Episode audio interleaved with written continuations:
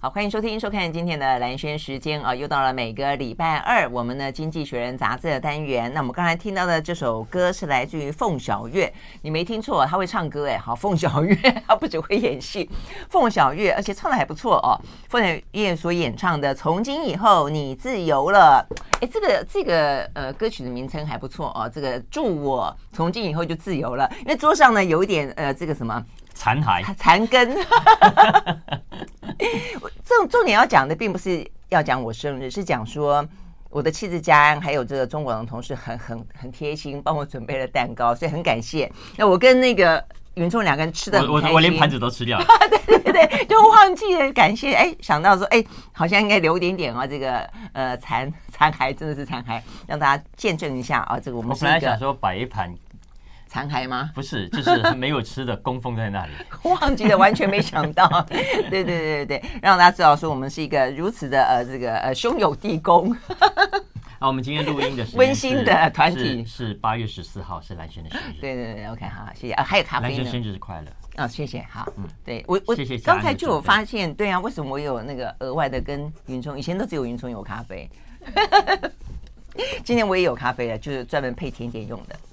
好，谢谢，很开心，希望大家谢谢啦。许个愿吧，有这样子的吗？许个愿，祝大家都开心，希望大家天天都开心。真的，就是年纪大了以后呢，以前的呃生日愿望都比较会是放在自己身上，我觉得。会吗？我觉得你不是，我觉得你是忧国忧民型。我觉得你许愿一定是 啊，世界和平吗？那我要选美才可以这样子，选美才要讲这个世界和平，也不是以前好像也没有很认真许过愿。我觉得这好玩啊，那但现在比较认真，就有有上心，就是在心里面真的很认真，希望什么就哎，希望大家都快乐，真的。所以我觉得这很重要。嗯，所以趁这个，如果说寿星有任何的能量、神秘力量，我一定要把它加持给大家，加持给你。谢谢，他是一个江安，疯了。啊，很开心啊。好，那今天呃，《经济学人》杂志的封面故事还有两个，我们都会聊到。第一个的话呢，这个很好玩，是讲到呃美国的中国政策了哦。但是呢，讲到说，其实美国的中国政策看起来好像未必呃未必 work 啊。那说它 costly 就是花很多钱，而且 dangerous。但重点在于说，我觉得《经济学人》杂志的封面每次很值得推销哦。他弄了一个货轮卡在一个。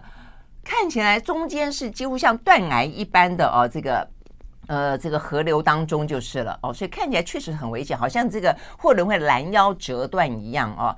好，那所以呢，这个是我们要讲到的这个封面故事之一哦。那另外一个的话呢，是比较轻松，也不能讲轻松，就比较一个呃，不是在我们的想象中的一个题目，讲到的是沙乌地阿拉伯的王储哦，这个以足球进攻欧洲。好，那这个我们待会再来聊。我们先聊有关于中国跟美国之间啦，因为现在赖清德也正在。他应该已经离开纽约了啊，这个前往巴拉圭，但是很显然的哦，他一样的很难在呃逃脱哦，在美中的这样的一个呃挤压当中，他的角色、他的过境、他的规格、他的呃这个调性哦，都会受到一些相关的影响。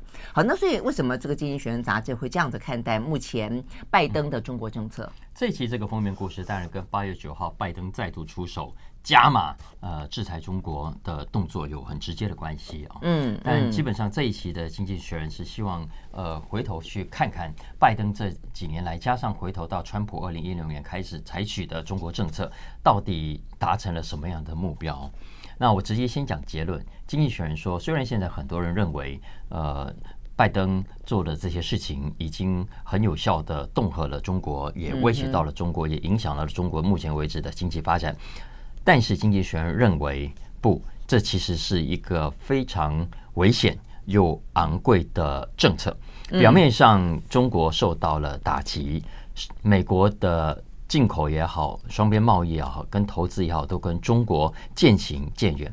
但实际上呢，呃，美国这个政策很可能是得不偿失的，或者是呃弄巧反拙的。为什么？因为它很可能反而让美国以及美国的盟邦哈，呃，就美国自己对中国依赖。可能没有再减少，而美国的盟邦跟中国的往来反而更加的密切，所以这个是《经济学人》这篇文章他的观点，他的结论。他认为，呃，拜登的中国政策 isn't working，嗯嗯，没有效。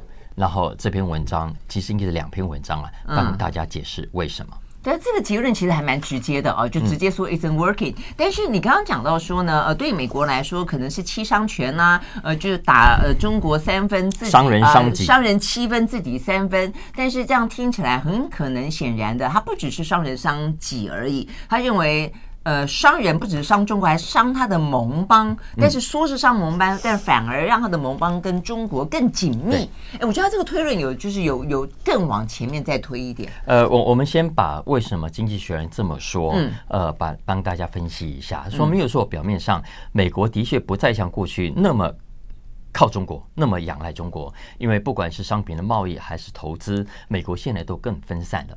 从商品的角度来说，现在美国从亚洲进口的货物当中，二零一八年的时候，从亚洲来的啊，呃，有三分之二是来自中国，大概占百分之六十六。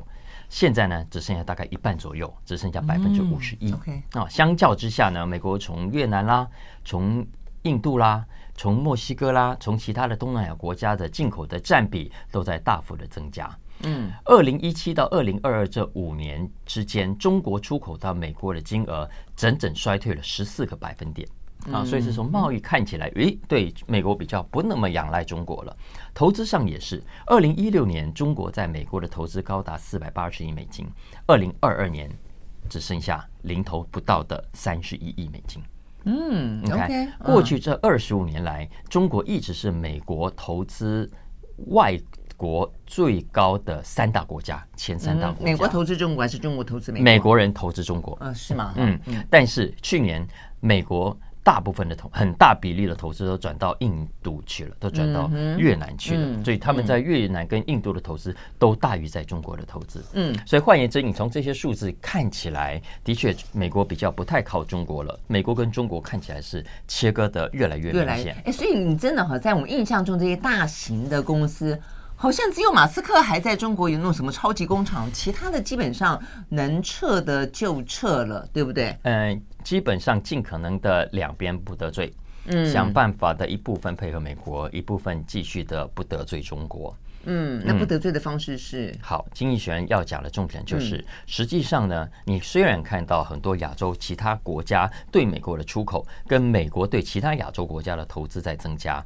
但是实际上，你去检视这些国家的生产流程，你会发现背后同样必须依赖中国，嗯，而且甚至是更加的依赖。嗯，比方说以东南亚来说，没有错，东南亚国家出口到美国的金额正在成长，嗯，但是你如果去看这些东南亚国家从中国进口的数字，你就会发发现暴增的更厉害。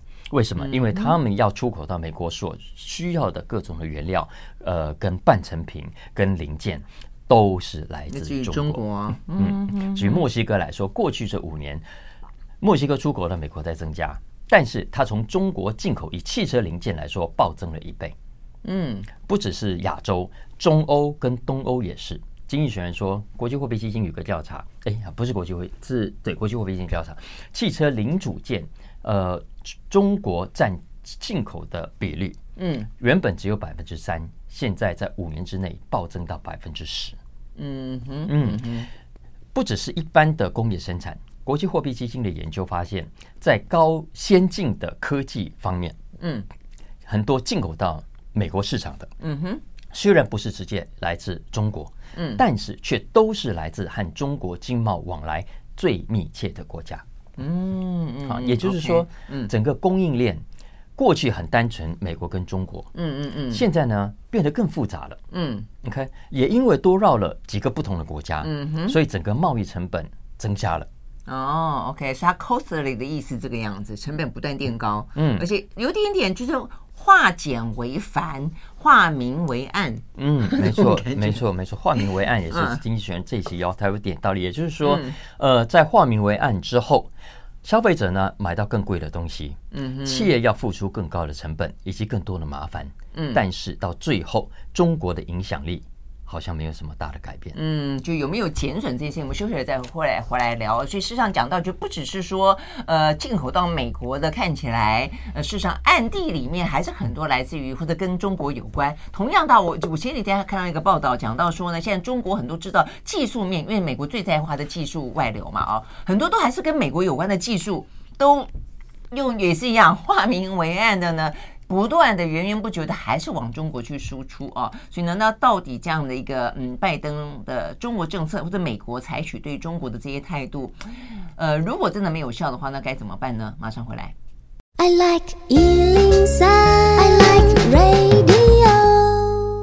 好，回到蓝轩时间，继续来聊啊，这个《经济学人》杂志。那我们刚刚讲的这个封面故事了啊，就是说，呃，拜登，我想就是这段时间以来啊，台湾感受到也是这么的强烈啊，就是全球也因此而呃，必须要重新重组，都因为美国对于中国的政策。好，但是这个美国对于中国政策有用吗？这是第一个问题，就它有用，可以真的成功的打击中国吗？那再一个就是它对他自己有帮助吗？那对他的盟邦有帮助吗？哦，那我想这个问题看起来在这一期的《经济学人》杂志的答案看起来都是未必。嗯，不只是未必，基本上 都是 negative。呃，他他直接说，呃，这一波的所谓锻炼，嗯，是假断链。嗯哼，嗯，是假断链，就是很多的国家，墨西哥也好，东南亚也好，你会发现很多看起来表面上离开中国的供应链，实际上背后底子仍然跟中国千丝万缕的连接着。嗯，以家电来说，今年一到六月，印尼、马来西亚、泰国、菲律宾、越南，呃，出口的金额总共四百多亿，整整比五年前成长了百分之八十。嗯哼，所以你就知道说，经济学人为什么这么说啊？嗯，那更糟的是。也因为这样，可以看出来，其他的国家现在更仰赖中国，跟中国的往来更加的紧密。嗯，就是以前美国跟中国直接往来，他们这些可能还得跟得跟中国抢生意。嗯，但是现在呢，他们为了要美国人为了跟这些国家做生意。逼着这些国家必须跟中国采购原料，因为本来就不具备这个技术，也不具备这个原料啊。嗯，呃，为什么呢？因为经济学人要点出两个很重要的重点：为什么中国没有美国没有办法跟中国切割？嗯，因为中国有两个重要的优势。嗯，第一个掌握了重要的资源，对，稀土啦、镍啦，呃，等等啊。对对对，先前还讲什么锗啊、镓啊，对不对啊？没错。再来第二个效率。所以中国过去长这半个世纪来所所练出来的整个生产效率，从运输到工厂的生产都非常的厉害。这是很多国家目前为止自己做不出来更便宜的产品、更便宜的的的原物料跟零组件的很重要的原因，还是必须来自中国。嗯哼，也因此啊，呃，这些国家比过去更加需要中国。所以，因为要做美国人的生意嘛，所以当然这对经济学人说，对很多以前跟中国做生意，以后以后就变成跟美国做生意。但是不管跟谁做生意，背后都需要中国。中国，哎，没错，不不止，就是但当然对很多的东南亚穷国或者其他非洲其他国家穷国来说，老实说是很好的，因为第一个你可以一手拿中国的资金，然后转手卖给美国人。对，然后创造自己的收入啊。可是呢，经济学人就是说，如果接下来，我我相信接下来美国不会不知道这一点的。嗯，啊，所以接下来他，这也是为什么拜登在八月九号要进一步的采取行动，因为发现很多美国的资金，他不是直接从美国去投资，而是绕到第三地，没错，去搞这个事情啊。所以，同时他们不是就有一些那个企业投顾公司被点名了吗？到众议院去参加听证会嘛，就是被被对要求要节制一点。嗯，没没错啊，所以在这。这种 supply chain 更复杂，也更化名为暗的情况下，你美国还是实际上在依赖中国啊。嗯，然后呢，你硬是硬是，如果接下来你觉得不行，你们这些同盟国哈，台湾啊、韩国，你都要更加听我的。嗯，哦，我让你们进一步不能跟哪里往来，不能跟中国，你是不能跟往来。但这个其实会引起反弹的。你看一下最近韩国像三星一个前主管就说，你这样子会害到我们哈。嗯嗯。呃，国际货币基金。经济学人引述他调查，他说：“哦，现在大家没有选边站的时候，都想办法左右逢源。嗯，可是，一旦美国你真的要逼这些国家选边站的话，造成的结果一定会让这些国家的经济受创。嗯哼，你看，最糟的话，很可能造成这些国家的 GDP 因此而衰退百分之四点七。”哦，这么多啊，百分之四点七啊，这是最严重的情况。OK，所以也就是说，在这种情况下，如果你硬逼要大家选边站，老实说，未必会选 Uncle Sam。嗯，未必会选山姆大叔的这一边，所以美国呃，拜登你要采取这个对中国政策的时候，其实我觉得这个题目是是提醒，呃，你可能不能继续像现在这个方向这样硬干，你要对抗中国可以，也许你应该另外想一个更两全其美的方法。嗯，或者是说，他也可以让我们解释了，觉得为什么欧洲这段时间马克宏啦，哦等等，包括尹锡悦，就是说，德国也是啊，对，就一些所谓的战略自主，然后不希望跟中国脱钩，而且他们意识表达的这么的强烈啊，那立场这么的坚定的原因，那所以某个程度来讲，我觉得要去看，就是拜登他知不知道这件事情，或者他是睁一只眼闭一只眼，他为了他的政治上面的反中，以及他选举当中的需要，所以他必须要这样子做个样子给大家看。那你私底下去跟中国，呃，这个继续的眉目传情，继续的往来，我也就罢了。还是说他会像刚才云中讲的另外一个可能，就是他会因此而去阻断明的暗的，都想尽办法把你堵住。但如果这样子的话，他可能要付出更大的一些外交上的，或是说盟友必须要跟他嗯撕破脸这样的一个代价嘛啊。但我觉得整个听起来就是，我觉得其实坦白讲。中国大陆，它当然很多地方啊，这个不民主啦，哦等等等是一个事实。但是他在批评美国某个程度太过的霸道，我觉得也是一个事实啊。你美国自己的问题、政治上的问题，或者你经济上面制造业流失的问题，你现在等于为了要挽救这件事情，要你全球的经济为你付出代价，这有点夸张嘛？就所有的人的成本都垫高，所有的产业链都因此。为为了你而重组，台积电 为了你还要去亚利桑那州设厂，然后呢还不准去用更便宜的劳工，然后也还不准从我们台湾呢带这个工程师去，呃，还因此不发签证给你。我真的觉得这一连串的事情真的是很很多地方真的很不合理啊！要不是台美关系啊这么的紧密的话，你其实 很难说出一个呃一体适用的道理啦。就是它基本上也是一个双标就是了。我们休息，回到现场。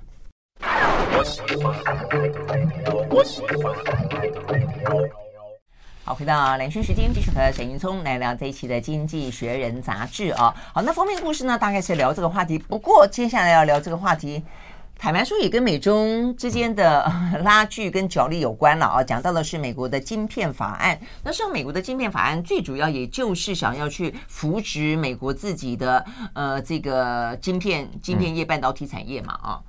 嗯嗯，没错，在这这一期，呃，他其实有好几几篇文章都是在谈拜登的这个跟中国之间的政策啊。我相信英国跟整个欧洲现在都很关心接下来的发展。如果呃拜登继续朝这个方向走，那其实就像刚刚您讲的，这个影响是非常大的。嗯嗯。那为什么特别谈晶片这一篇呢？主要是因为上礼拜不是八月九号嘛？嗯。呃，那正好是拜登签署晶片法案的一周年。哦，嗯，所以经济学人有趁着这个时间点，特别写了一篇文章。那他把这篇文章放到这一期的杂志纸本的杂志里面来。那因为他上个礼拜在网络上就发表了，所以我上个礼拜的 podcast 也有讲个这个题目啊。嗯，但因为它非常重要，所以我们今天再跟听众来分享一下。因为经济学人认为，就跟刚才一样，他认为拜登的中国政策 isn't working。嗯，其中就包括了他的半导体产业鼓励政策。嗯，或者叫半导体产业的复兴政策，复兴优惠，嗯，都有。就说拜登的这个晶片复兴运动成功吗？嗯哼，经济学人认为，目前为止他是不看好的。嗯嗯，为什么？同样的，跟表面上实际上的差距有很大的关系啊。没有错，表面上从两千二零二零年以来，那美国的半导体吸引了全球半导体主要的一者，包括台积电啊、三星等等在内，嗯，总共两千亿的投资啊，从上游到下游，嗯，其实也不叫吸引。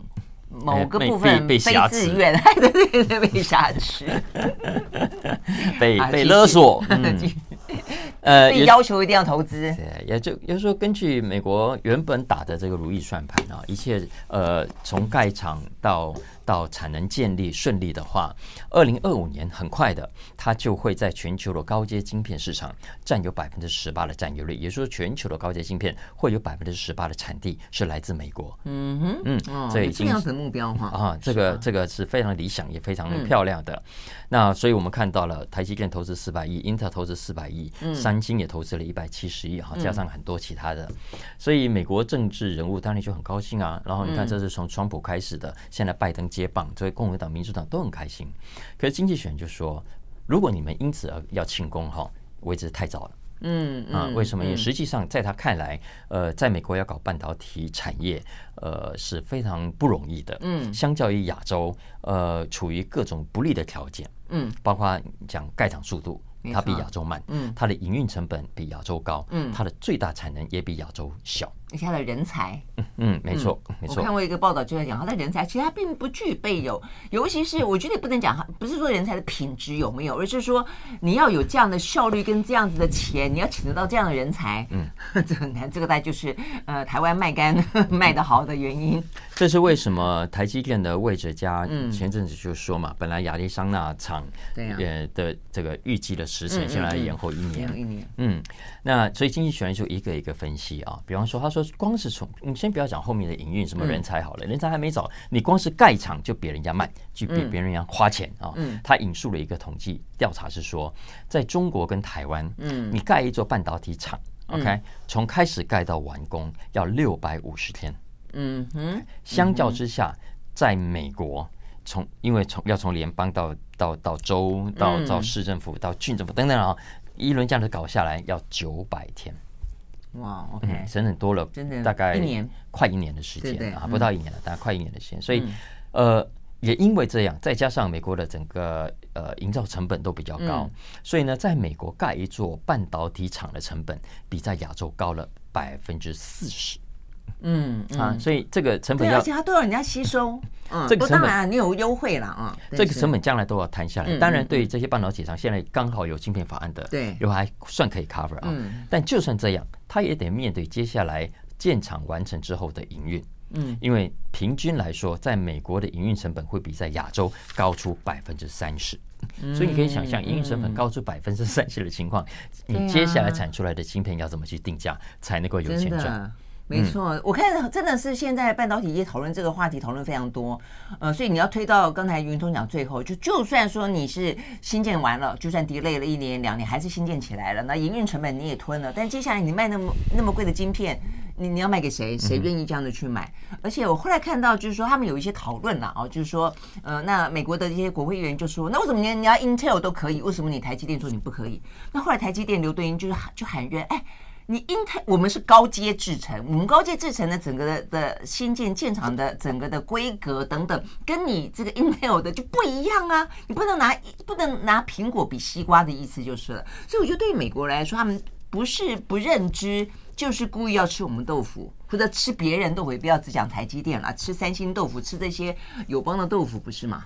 所以，所以你如果突破这些所谓宣传式的口号的话，像经济学人他给大家看的这个数字，你大概就知道，呃，实际上要美国重新再把半导体复兴起来，并不是那么容易的一件事情啊。更何况目前为止，呃，不管亚利桑那，呃，不管台积电的原厂厂，还是三星，还是 Intel，其实它目前为止这几个厂的产能规模都还不算是大的。OK，你在亚利桑那的台积电月产量最高产能就是五万片。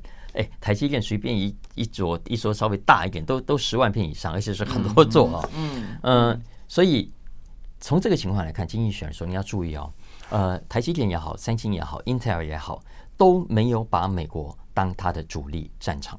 嗯，看对台积电来说，它的主战场还是在台湾。嗯，对三星来说，它主要的投资都还是在自己本土。嗯，Intel 也是，甚至 Intel 它在美国。以外的投资都大过他在美国的投资，嗯嗯，所以也就是说，接下来就算美国半导体厂的产能火力全开，嗯，其实也未必可以在全球带来太大的主导力量。其实，甚至他认为要满足美国自己的需求，都只剩不到三分之一，你还是有三分之二以上必须仰赖进口。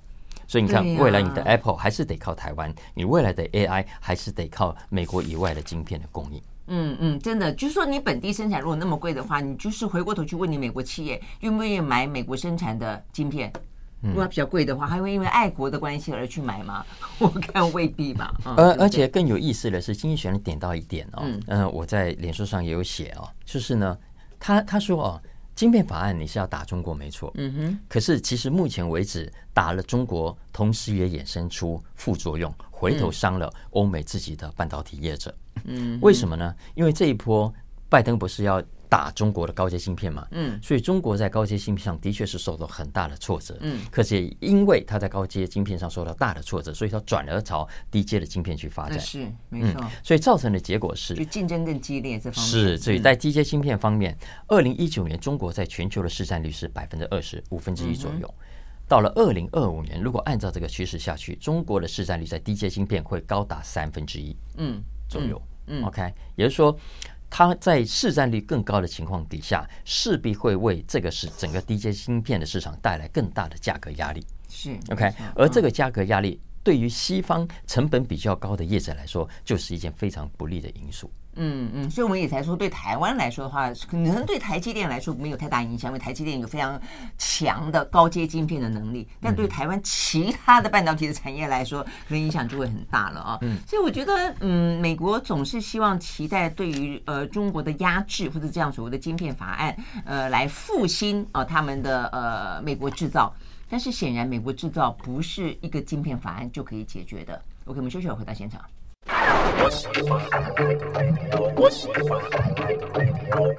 好，回到兰萱时间，继续和沈云聪来聊这一期的《经济学人》杂志哦。好，那这个我想中美之间我们会继续来观察这个话题。当然，对台湾来说，不管在地缘政治、地缘经济，我们的半导体哦都是影响甚深。对了，我们包括以刚以上的分析啊，嗯、我我老实说，我都认为那应该是到目前为止的情势。嗯嗯，嗯，因为毕竟老实说，以芯片法案来说。呃，持平的说，现在也不过就是一年的时间，OK。呃你往下两年、三年，呃，下去会不会有什么新的发展？其实还是要看美国接下来有什么了不起的政策。对啊，不，而且美国又有选举，我觉得选举事实上在民主国家都是一个非常大的变数啊。就他为了要因应选举当中他的选民的期待，那不管这期待是真实的期待，还是被撩拨起来的带的风向。你说反中，这个就从川普一开始就大力抨击中国制造，把所有美国的经济衰退通通都推到这个中国的代罪羔羊头上啊！或许本来就有一些原因，但是不会是全部。但是当这个话题一聊起来之后，你就看到这些这些年美国的政策就一路往那边去推进嘛。所以你选举期间，我想这个话题不太可能真的被很诚恳的检讨了。不过我觉得这背后有一个重要的原因是，有一个重要的共同现象是，欧美国家。对于非欧美国家在过去半个世纪来的经济实力，以及呃在各方面的崛起，是高度充满威胁感的。嗯嗯嗯嗯，所以任何来自呃这些国家的挑战，都会被他们视为芒刺在背。嗯嗯，洪水猛兽。对对，你看当年的日本。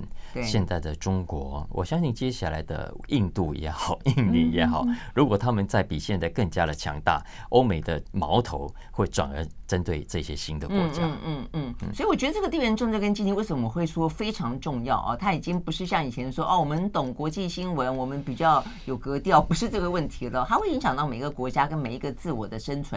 你刚刚讲这个部分确实啊，所以但是现在的印度跟现在的中国非昔日的呃吴下阿蒙，他们现在有有。有所谓的呃全球南方这个概念，就是刚刚云聪讲的，他们实际上也意识到西方世界对他们国家的步步进逼，他们也不像以前笨笨的被你各个击破，他们也要团结起来哦。所以所谓的全球南方的概念，在最近这半年一年也是非常的兴盛，他们要自己去组一些联盟组织，也要去打团对抗啊。所以这部分我们都会来持续观察。好，那接下来要聊这个话题是我们刚刚讲到足球了，这足球到底要聊什么啊？我也觉得很好奇。他们这边讲到的是沙利阿拉伯的王储，就那一位呃穆罕默德萨尔曼。OK，好，那先前他会跳到国际的呃话题的舞台上，多半都是他跟美国之间的。一些争斗啦，啊，就是他不是什么杀了美国的记者吗？呃，然后再来就是这段时间，他就是呃也跟进了中国扮演俄乌之间的斡旋者的角色，他邀来四十几个国家，在他们的国家里面呢，呃，来讨论有关于俄乌的啊这些和平的可能性了啊，大概就是这个样子。但是除了石油之外，他竟然对足球也这么感兴趣哦，所以呢，他到底透过足球在欧洲做什么呢？嗯，不只是足球啊，网球啊，高尔夫球啊，各式各样的球，他都无孔不入。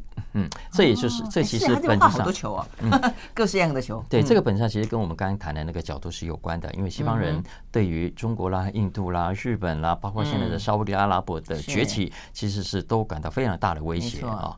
那 你刚刚讲的所谓南南全球南方，全球南方啊，其实是二战以来的所谓南南合作嘛，是是是，两个南，一个是呃北半球的南部，对对，以及南半球，嗯，这几个主要国家，我们刚刚讲嘛，什么印度啦，那中国当然也在算在里面，巴西，嗯嗯，这些都是。中南美洲、非洲啊很多的国家啊。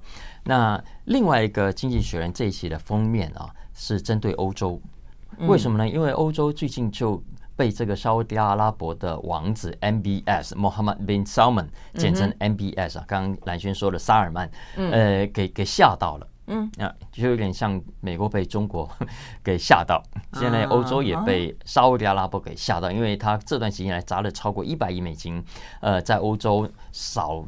从投资球员、买球队、买球团，呃，从网球、足球.高尔夫球啊，几乎无孔不入。所以现在欧洲很多的媒体，呃，尤其是爱好运动的人，觉得哈，该不会以后我看的都是沙乌地阿拉伯的资金跟老板在背后玩吧？啊，嗯，然后就更有人进一步说，之前沙乌地阿拉伯不是被批评说你杀了美国的专栏作家？是啊，是啊，呃，然后这个案子到现在都还没了啊。OK，你会不会想要透过所谓运动洗白？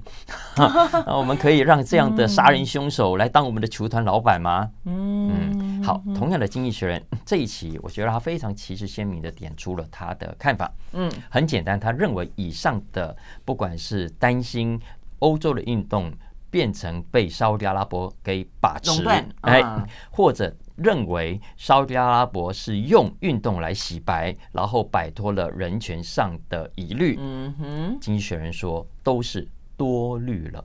嗯，他认为基本上这一次的 MBS 资金大量一个一个的涌入欧洲体坛，嗯，并没有什么好被质疑的。嗯，好，为什么呢？因为第一个，呃，你要质疑他人权吗？不要跟沙乌地阿拉伯做生意吗？拜托。整个欧洲跟美国过去这段时间来跟沙乌地阿拉伯的经贸往来并没有停止，嗯，OK，相较之下，那个 那个运动只不过其中一个很小的比例而已。我们以二零二二年来说，美国加上欧洲跟沙乌地阿拉伯的贸易金额超过一千四百亿美金，嗯，而且里面还包括很多石油的往来、武器的往来。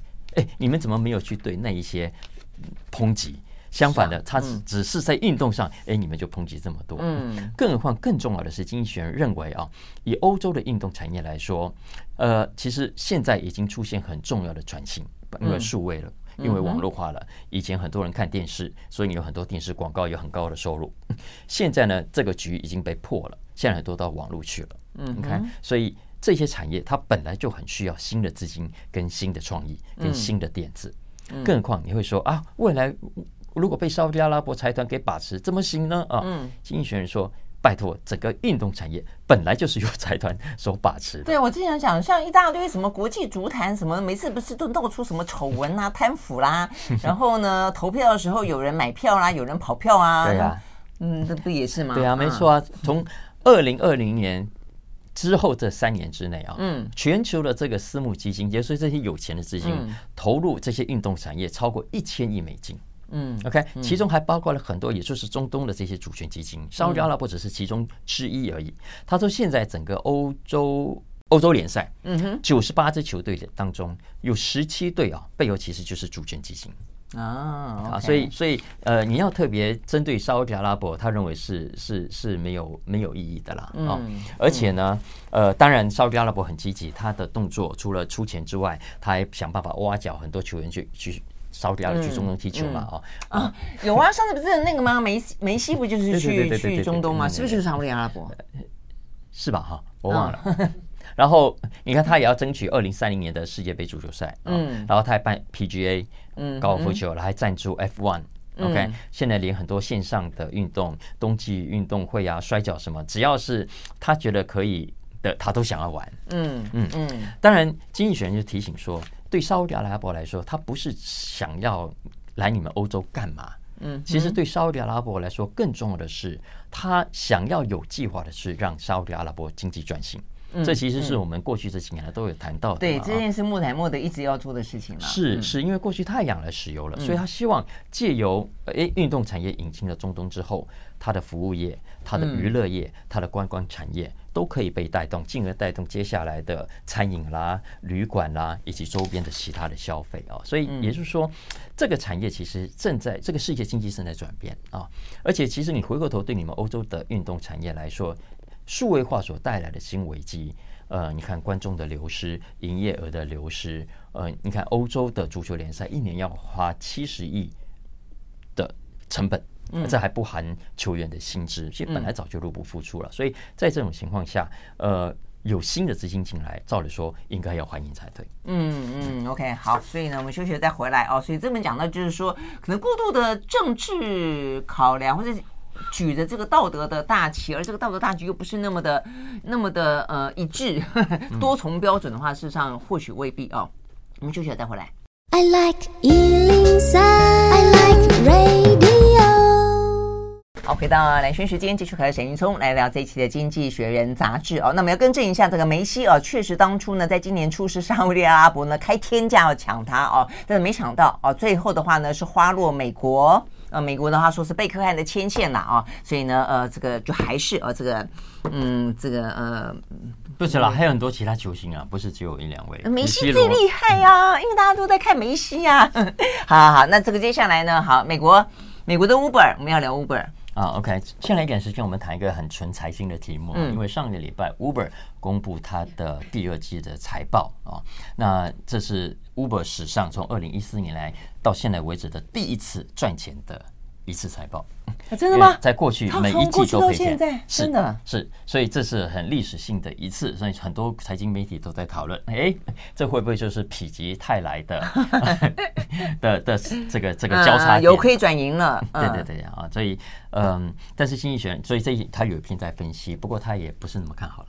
嗯，真的吗？我觉得经济学人最近的文章有点好玩，他都呃有一个跟主流媒体不太一样的分析角度。嗯啊，Uber 我们知道它是在二零一九年 IPO 的，而 IPO 之后啊，其实就整个行情逆转了。嗯，呃，头六个月呢，它的股价摔了将近四分之一左右啊。嗯，那但现在当然慢慢有跟疫情有关啦。哎，对，对不对？对，但是要是但经济学人说，呃，虽然有一季嗯的的看起来。很赚钱，嗯，可是呢，你往下看哈，呃，它不是那么乐观。为什么？因为第一个，呃，对股东的角度来说，从二零一四年以来，就算把这一季赚的钱给补一顶回来，十年来将近十年来，他也赔了超过三百亿美金。